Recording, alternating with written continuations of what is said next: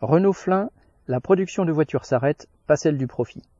Le 20 juillet, la direction de l'usine Renault de Flin dans les Yvelines annonçait aux représentants du personnel, au cours d'une réunion du CSE, l'arrêt de la fabrication de la Zoé électrique fin mars 2024. Quelques jours avant le départ en vacances, les travailleurs avaient ainsi la confirmation de ce qu'ils savaient déjà. Après la fin de la Micra, celle de la Zoé était déjà programmée et, en juin, il ne sortait plus que 90 voitures de la chaîne de montage. La direction, arguant du manque de composants et de semi-conducteurs, avait organisé plus de deux semaines de chômage pour un tiers des travailleurs, mettant fin au contrat de centaines de travailleurs intérimaires.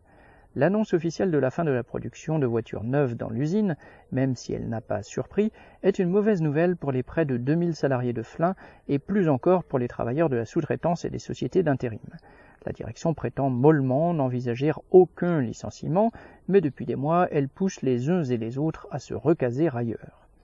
Au même moment, le groupe Renault et son directeur général de Méo ont fêté leur retour au tableau d'honneur des capitalistes gagnants avec 2,1 milliards de bénéfices au premier semestre 2023 et un chiffre d'affaires en hausse de plus de 27%. À n'en pas douter, c'est le résultat, plus que du prix élevé des modèles vendus, de la politique d'économie violente entamée par les dirigeants de Renault il y a trois ans, avec 15 000 suppressions d'emplois dans le monde. C'est aussi la retombée des milliards de subventions dues, entre guillemets, quoi qu'il en coûte, milliards prélevés sur l'argent public, ainsi que de la mise à disposition gratuite des infrastructures permettant l'activité industrielle. Pour ses services rendus aux actionnaires de Renault, Luca de Meo s'est vu récompensé par un salaire de 3,2 millions d'euros en 2022, et ce sera sans doute encore plus en 2023.